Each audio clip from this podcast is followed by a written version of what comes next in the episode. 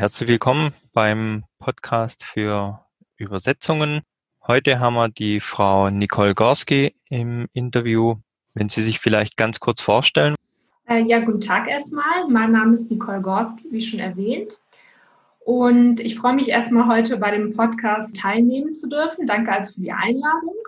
Bitteschön. Und ja, kurz zu mir etwas. Ich habe Anfang letzten Jahres meinen Masterabschluss im Fachübersetzen an der Technischen Hochschule in Köln absolviert und bin seitdem als technische Übersetzerin für Englisch und Französisch bei einer Patentanwaltskanzlei in Köln tätig.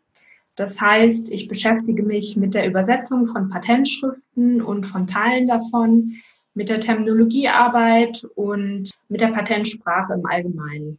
Dann sind wir schon mitten im Thema. Heute ist ja unser Thema die Patentübersetzungen. Welche Besonderheiten sind denn hier zu beachten? Also grundsätzlich sollte man vielleicht erstmal kurz erwähnen, was ist ein Patent überhaupt? Und zwar handelt es sich beim Patent um ein gewerbliches Schutzrecht für Erfindungen technischer Art. Also wie die Definition schon sagt, handelt es sich also um eine Kombination aus technischem Inhalt mit dem andererseits aber auch ein rechtlicher Anspruch erzielt werden soll. Das heißt, die Besonderheit ist, dass bei der Patentübersetzung sowohl die technischen als auch die juristischen Aspekte zu beachten sind. Als Beispiel für die technischen Aspekte könnte man nennen, dass ja, Patentschriften einen sehr hohen Fachlichkeitsgrad aufweisen. Außerdem muss natürlich die korrekte Terminologie verwendet werden und technische Zusammenhänge müssen korrekt dargestellt werden. Zu den juristischen Aspekten bei der Patentübersetzung gehört wiederum, dass der Schutzumfang eines Patents bei einer Übersetzung im Vergleich zum Ausgangstext nicht erweitert oder eingeschränkt werden darf. Also das heißt im Prinzip, dass die Übersetzung nicht mehr, aber auch nicht weniger enthalten darf als der Ausgangstext, wobei damit aber nicht gemeint ist, dass äh, Inhalte weggelassen oder hinzugefügt werden, sondern es geht vielmehr um Bedeutungsnuancen. Ein Beispiel wäre, dass bei Patentschriften zum Beispiel häufig unspezifische Begriffe und vor allem Verben verwendet werden, bei denen wenig Interpretationsspielraum besteht. Beispiele sind Verben wie aufweisen, umfassen, befestigen oder anbringen. Das wäre ein Beispiel, wie der juristische Aspekt umgesetzt wird, dass der Schutzumfang nicht erweitert oder eingeschränkt wird, indem man darauf achtet, die Inhalte richtig zu interpretieren und wiederzugeben. Eine weitere Besonderheit bei, den, äh, bei der Patentübersetzung ist, dass Patentschriften sehr viele textsortenspezifische Formulierungen beinhalten, die sich in jeder Patentschrift wiederholen.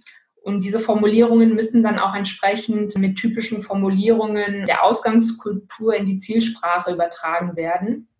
Und ja, zuletzt könnte ich noch als eine der größten Besonderheiten nennen, die Patentansprüche. Und zwar sind die Patentansprüche sozusagen der wichtigste Teil der Patentanmeldung, der auch am häufigsten übersetzt wird. Und sie geben konkret an, was geschützt werden soll. Und das Besondere daran ist, dass jeder Anspruch nur als ein einziger Satz formuliert ist. Und dieser Satz kann sich über mehrere Absätze oder auch Seiten erstrecken und ist nur durch Semikolon oder Komma getrennt. Und das erschwert natürlich das Verständnis erheblich. Und bei der Übersetzung darf dieser Satz auch nicht in mehrere Sätze aufgeteilt werden oder so. Das ist häufig auch ein Anfängerfehler. Das darf auf keinen Fall passieren. Und das ist auch so eine Besonderheit ähm, bei der Patentübersetzung, würde ich sagen. Also insgesamt gibt es ja viele verschiedene Dinge, die es zu beachten gilt.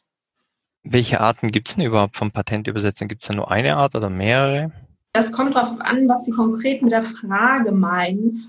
Also wenn man jetzt das auf die technischen Fachgebiete bezieht, die vorkommen können, da sind eigentlich keine Grenzen gesetzt. Also es gibt da viel Abwechslung. Es können die verschiedensten Themen auftreten, von Medizintechnik über Fahrzeugtechnik und Elektrotechnik. Aber auch Gebrauchsgegenstände können vorkommen, wie Kühlschränke oder Rasierapparate, also alles Mögliche.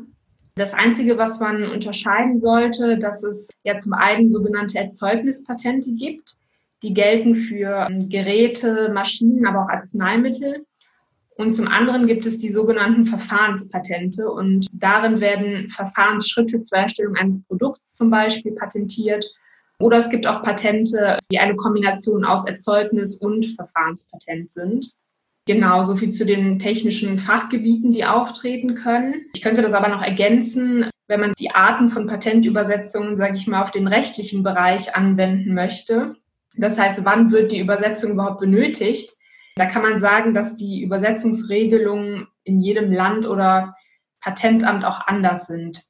Betrachtet man zum Beispiel das deutsche Patentrecht, dann gilt, dass wenn zum Beispiel ein Unternehmen aus dem Ausland, sagen wir zum Beispiel aus China oder Japan, ein äh, deutsches Patent für eine Erfindung erhalten möchte, dann muss auch eine Übersetzung der gesamten Patentschrift ins Deutsche erfolgen.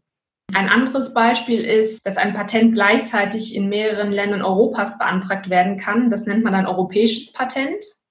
Und dabei muss die Patentanmeldung grundsätzlich immer in einer der drei Amtssprachen des Europäischen Patentamts eingereicht werden. Das heißt entweder Deutsch, äh, Englisch oder Französisch.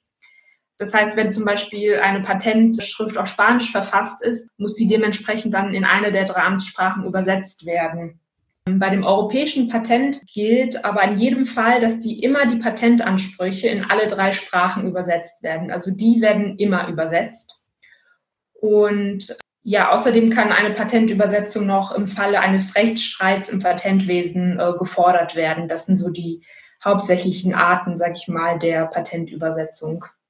Wie sollten denn jetzt Patente übersetzt werden? Wir haben ja jetzt gehört, dass es auf einiges ankommt, also Terminologie, richtige Formulierungen in der Übertragung. Was für Übersetzer werden denn da am besten eingesetzt oder soll man es noch von einem Muttersprachler lektorieren lassen? Was ist denn da Ihre Empfehlung? Also allgemein gilt natürlich das Muttersprachlichkeitsprinzip, sage ich mal. Und ja, die Übersetzer sollten natürlich auch bereits Erfahrungen im Übersetzen von Patenten haben, weil ja, wenn man dort keine Erfahrung hat, ist es wirklich schwierig, dort erstmal sich einzufinden und dort reinzukommen, da man auch die typischen Formulierungen auch kennen muss. Andererseits muss ich auch sagen, dass wenn Probleme auftreten bei der Übersetzung, dann sind die nicht immer sprachlicher Natur. Das heißt, sprachlich kann es nicht immer gelöst werden, sondern es liegt auch oft an mangelndem technischen Verständnis durch Übersetzer, dass zum Beispiel Probleme auftreten oder Fehler entstehen. Und deshalb wird auch immer empfohlen, dass die Übersetzung im Idealfall von einem Experten auf dem Fachgebiet noch gelesen wird, das heißt lektoriert wird. Das kann zum Beispiel sein ein Patentanwalt oder auch der Kunde oder der Mandant selbst, der die Übersetzung nochmal durchliest. Das bei den Übersetzern oft der Fall ist, dass es an wirklich den detaillierten und spezifischen Kenntnissen zu den verschiedenen Themengebieten fehlt und ja, diese Lücken, sage ich mal, können auch nicht schnell durch Recherche gefüllt werden, weil die Inhalte wirklich sehr, sehr spezifisch zum Teil sind, dass da wirklich ein Experte nochmal im Anschluss den Text lesen sollte, auf jeden Fall. Jetzt haben wir angesprochen mit der Erfahrung wegen den Formulierungen. Sind diese, ich nenne sie mal Standardformulierungen, dann im äh, CAT-Tool abgedeckt und man passt sie dann nur an oder wie funktioniert denn das? Genau, also idealerweise, wenn man ein CAT-Tool benutzt, dann können die dort schon abgespeichert werden und oder abgespeichert sein und dann auch immer wieder benutzt werden. Also das sind wirklich standardisierte Formulierungen zum Teil, die dann in verschiedensten Patentschriften immer wieder vorkommen. Genau, das ist durchaus möglich, was natürlich dann auch erheblich Zeit einsparen würde. Wir hatten ja auch die Terminologie angesprochen. Das ist ja schon in der Technik eine Herausforderung. Jetzt kann ich mir natürlich vorstellen, dass hier ja ein Fehler in der Terminologie vielleicht dazu führt, dass eventuell das Patent ja gar nicht anerkannt wird, oder? Am schlimmsten Fall kann das wirklich passieren. Also man muss wirklich darauf achten, wie man bestimmte Elemente oder Teile der Erfindung übersetzt, welche Benennung man dem zuordnet, damit es nicht zu weit ausgelegt werden kann, aber auch nicht zu eng ausgelegt werden kann. Also da muss man wirklich schon, wie ich eben schon gesagt habe, auch am Anfang auf die Bedeutungsnuancen achten. Also helfen können einem dabei zum Beispiel auch die Zeichnungen. Bei vielen Patentschriften gibt es noch technische Zeichnungen, wo dann die Erfindung abgebildet ist, wo man vielleicht gewisse Teile der Erfindung nochmal erkennen kann, was es dann vielleicht, welche Benennung eher passen könnte eventuell. Aber generell sollte natürlich auch immer, um solche Probleme zu vermeiden, ein Austausch stattfinden mit dem, entweder mit dem Patentanwalt oder mit dem Erfinder selbst, um ja solche Probleme halt zu verhindern einfach. So wie ich es raushöre, ist ja hier die Zusammenarbeit dann mit dem Anwalt oder mit dem Erfinder noch wichtiger für den Übersetzer als in anderen Bereichen. Ja, genau, das auf jeden Fall. Das ist sehr wichtig, dass man da wirklich auch kommuniziert und keine Scheu auch hat, Fragen zu stellen weil das einem einfach die Arbeit als Übersetzer deutlich vereinfacht und im Prozess natürlich auch beschleunigt, weil man natürlich auch nicht immer auf die eigene Intuition sich einfach verlassen sollte und hoffen sollte, dass etwas richtig ist, sondern wenn man die Möglichkeit hat, dann sollte man auch ja das in Anspruch nehmen und mit den entsprechenden Parteien kommunizieren. Wir hatten gerade ja vorher noch diese Patentansprache mal kurz angesprochen. Wie ist denn der erkennbar für den Übersetzer? Also die Patentansprüche, die stehen meist ganz am Ende. Also das ist auch mit der Überschrift Ansprüche oder Patentansprüche gekennzeichnet. Und die sind dann durchnummeriert von eins bis, je nachdem wie viele Ansprüche es dann gibt, es kann mehrere geben. Und dadurch ist es einfach also ganz leicht erkennbar auch. Gibt es natürlich auch irgendwann ja wieder neue Übersetzer, die in den Bereich Patentübersetzung gehen wollen. Gibt es da eine spezielle Ausbildung oder wie kann man sich denn da vorbereiten? Also natürlich sollte man grundsätzlich erstmal eine ja, normale Übersetzerausbildung haben, sag ich mal, zum Beispiel, wie es jetzt bei mir der Fall war, einen Masterabschluss oder zu absolvieren oder Diplomübersetzer sein, damit man natürlich erstmal die Grundkenntnisse auch hat, was das Fachübersetzen angeht. Dass es da jetzt eine spezielle Ausbildung für Patentübersetzer gibt, davon weiß ich jetzt nichts. Natürlich gibt es entsprechende Fort- und Weiterbildungen, wo man sich ja, wo man sich die Kenntnisse aneignen kann und sich damit beschäftigen kann. Aber ich glaube, in diesem Bereich ist das auch viel Learning by Doing, dass man wirklich erst, wenn man in dem Bereich arbeitet, auch mit der Zeit erkennt, was ist wichtig, worauf muss ich achten und was sind typische Formulierungen und was sind häufige Probleme, die auch auftreten. Also ich glaube, die, äh, dieses Wissen, das eignet man sich insbesondere dann in der Praxis auch an. Hätte jetzt ein Übersetzer, der in dem Bereich Recht und Technik schon sich fortgebildet hat, hier einen Vorteil dann? Ja, also definitiv würde ich das sagen. Ähm, insbesondere im Bereich Technik. Im Bereich Recht bin ich mir da nicht so ganz sicher, weil ja, Patentschriften sind auch nicht wie typische Rechtstexte wiederum formuliert. Also es ist wirklich eine, eine ganz eigene Textsorte, sag ich mal. Ähm, aber wenn man schon im technischen Bereich übersetzt und gearbeitet hat, bringt das auf jeden Fall Vorteile, vor allem was das technische Wissen und die Terminologie auch angeht, dass man sich da leichter in ja auch abstrakte Sachverhalte hineinversetzen kann. Das hilft einem dann auf jeden Fall schon deutlich und äh, ja, alleine das technische Verständnis auch, das man dann äh, mit sich bringt. Gut. Was kann denn bei so Patentübersetzungen schief laufen? Ja, so schieflaufen kann natürlich wie überall einiges grundsätzlich. Aber ich glaube, am häufigsten tritt wirklich das Problem auf, was wir eben schon kurz erwähnt haben, dass nicht die richtige Benennung für ein Element der Erfindung gefunden wird.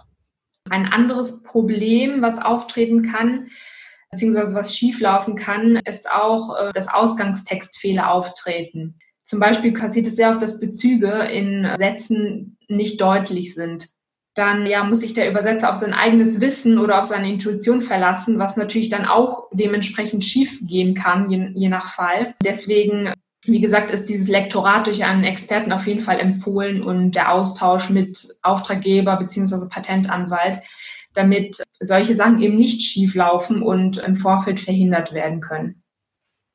Okay, aber das ist ja auch nochmal ein wichtiger Hinweis, dass auch im Ausgangstext schon quasi Fallstricke, nenne ich es jetzt mal, sein können. Ja, genau. Also das ist, äh, das tritt wirklich sehr häufig auf, was man äh, nicht denken würde, weil natürlich der Ausgangstext auch, sage ich mal, das Unternehmen, das die Erfindung patentieren lässt, repräsentiert. Aber Ausgangstextfehler treten schon ziemlich häufig auf, insbesondere was fehlende Konsistenz angeht oder wie gesagt auch die Bezugsfehler. Also das tritt schon ziemlich häufig auf auch. Wäre es denn nicht einfach, wenn die, das Patent zuvor noch von einem Spezialisten gelesen wird, der Ausgangstext, also von einem Fachanwalt, also einem Patentanwalt oder jemand? Ja, also das ist durchaus der Fall. Also es ist, es ist meistens so, dass die Patentschrift generell entweder vom Patentanwalt verfasst wird oder von Erfinder selbst oder von beiden gemeinsam sozusagen. Das heißt also, die Experten verfassen quasi den Text und das Problem liegt, glaube ich, eher darin, dass ja bei den entsprechenden Parteien äh, ja ein gewisses Bewusstsein für die sprachliche Qualität fehlt oder zum Beispiel Dinge wie übersetzungsgerechtes Schreiben gar nicht so äh, bekannt sind, dass da wirklich Kenntnisse auch fehlen und teilweise vielleicht gar nicht daran gedacht wird, dass das auf jeden Fall zu Problemen bei der Übersetzung führen könnte. Und ja, da sehe ich so äh, meines Erachtens ein bisschen das Problem auch.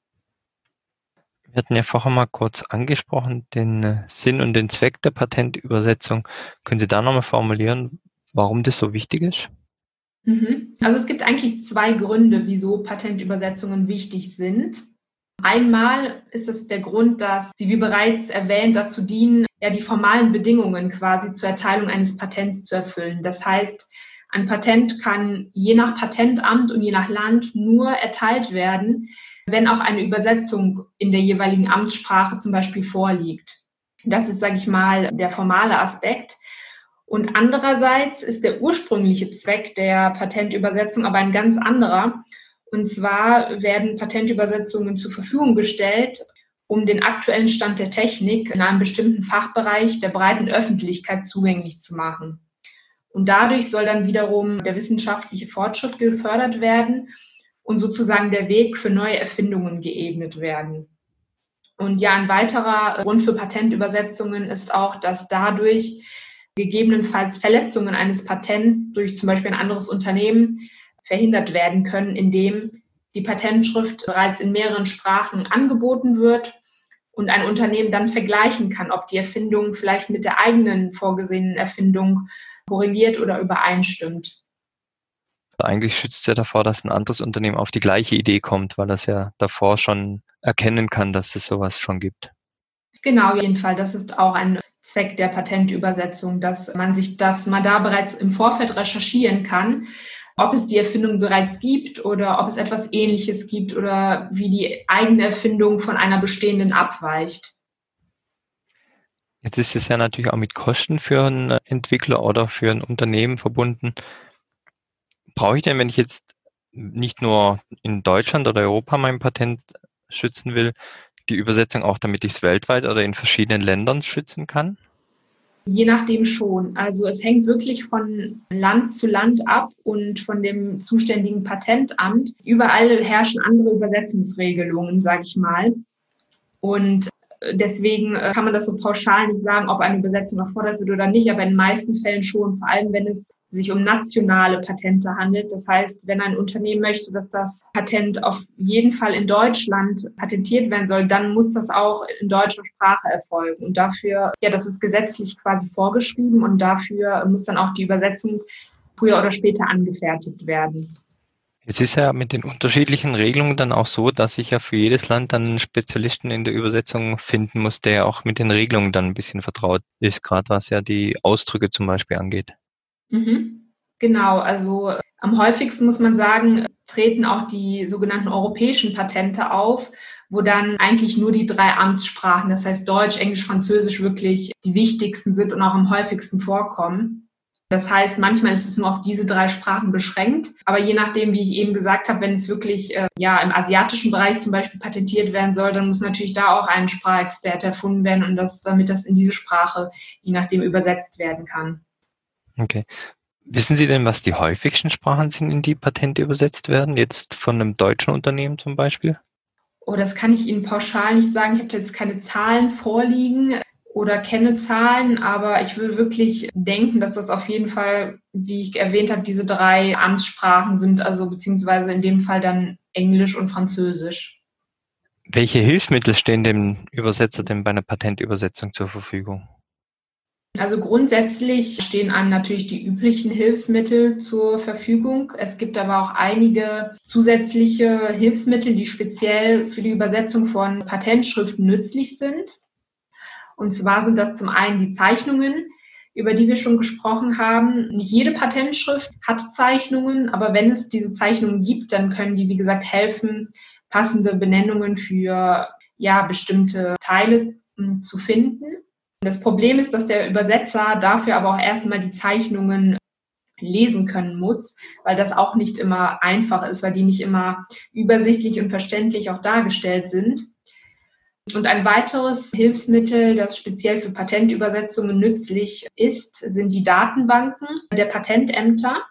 Und zwar kann dort äh, vor allem Terminologierecherche betrieben werden, da in den Datenbanken auch bereits existierende Übersetzungen von Anmeldungen auf ähnlichem Fachgebiet oder auf demselben Fachgebiet oder des gleichen Unternehmens zur Verfügung gestellt werden, sodass man danach gezielt nach Terminologie suchen kann oder auch zum Beispiel nach diesen standardisierten Formulierungen, über die wir gesprochen haben, wenn man sich nochmal informieren möchte, wie diese Formulierung genau zum Beispiel im Englischen übersetzt wird. Dafür sind die Datenbanken sehr nützlich auf jeden Fall. Das sind so die zwei ja, Hilfsmittel, die ja besonders sind bei der Patentübersetzung. Okay. Das heißt, die Datenbanken sind dann für die Übersetzer zugänglich oder sind die grundsätzlich für jeden zugänglich? Grundsätzlich für jeden zugänglich. Das sind Online-Datenbanken, auf die auch jeder zugreifen kann, ja. Okay, interessant. Das heißt, die haben auf jeden Fall auch gerade für neue Übersetzer ja ein Hilfsmittel zum Nachschlagen. Genau, richtig. Man muss natürlich auch da ein bisschen schauen, dass man erstmal etwas da reinkommt, weil es da viele Funktionen gibt, auch Filterfunktionen, da benötigt man auch nicht alles. Also da muss man sich auch erstmal ein bisschen reinfinden, dass man da wirklich an den richtigen Stellen in den Datenbanken auch recherchiert, um wirklich zu einem ja, Ziel zu kommen auch. Aber auf jeden Fall ist das auch für neue Übersetzer auf jeden Fall ein Hilfsmittel. Spielt eigentlich die maschinelle Übersetzung bei den Patentübersetzungen eine Rolle? Also tatsächlich ja. Bei der Patentübersetzung spielt die maschinelle Übersetzung auch eine Rolle, aber ich muss dazu sagen, bisher noch ziemlich eingeschränkt. Beispielsweise stellen manche Patentämter bereits selbst neuronale maschinelle Übersetzungssysteme online und kostenfrei zur Verfügung allerdings nur für bereits veröffentlichte Patentschriften und auch ähm, nur zu Informationszwecken. Zum Beispiel bietet das Europäische Patentamt ein maschinelles Übersetzungssystem äh, an, das Patent Translate heißt. Und ja, Gründe dafür sind natürlich ja der Anstieg an Patentanmeldungen, aber auch natürlich der Kostendruck hinsichtlich der Übersetzungen. Und ja, da die Patentämter über die erforderlichen großen Datenmengen auch zum Trainieren der maschinellen Übersetzungssysteme verfügen, sind die Übersetzungen zu Informationszwecken auch dementsprechend von ausreichender Qualität.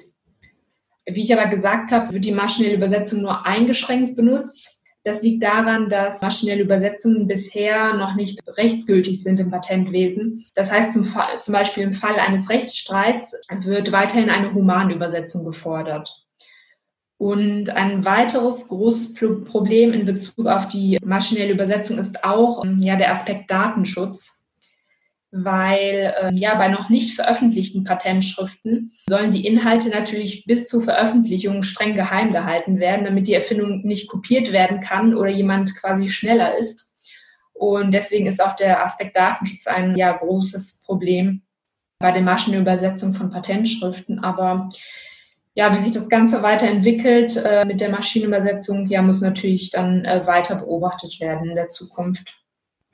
Datenschutz ist für mich jetzt natürlich noch ein Stichwort, mhm. gerade für den Übersetzer und für den Kunden. Das heißt, was sollte denn neben der Datenschutzvereinbarung oder da noch berücksichtigt werden? Dass ja in Bezug auf Datenschutz zum Beispiel sollte man nicht oder darf man nicht einfach willkürlich ein, als Übersetzer ein webbasiertes maschinelles Übersetzungssystem zur Hilfe nehmen einfach. Da gibt es ja die bekannten Google Translate, DeepL und so weiter, dass man da einfach sich einen Satz nimmt und dann da reinschmeißt. Das sollte man auf keinen Fall tun, äh, aus diesen Datenschutzgründen, weil ja, weil das natürlich äh, so ein kritischer Aspekt ist, vor allem wenn dann der Mandant oder der ähm, Auftraggeber nicht darüber informiert ist und ja, deswegen, das sollte man auf keinen Fall tun als Übersetzer, was äh, das Thema Datenschutz angeht. Wie sieht es denn mit der Übertragung aus vom Kunde oder vom Anwalt zum Übersetzer? Läuft es über einen gesicherten File-Share oder ganz normal per E-Mail? Wie wird denn das gehandhabt? Genau, das ist äh, meistens gesichert über File-Share, per Passwort und so weiter auch.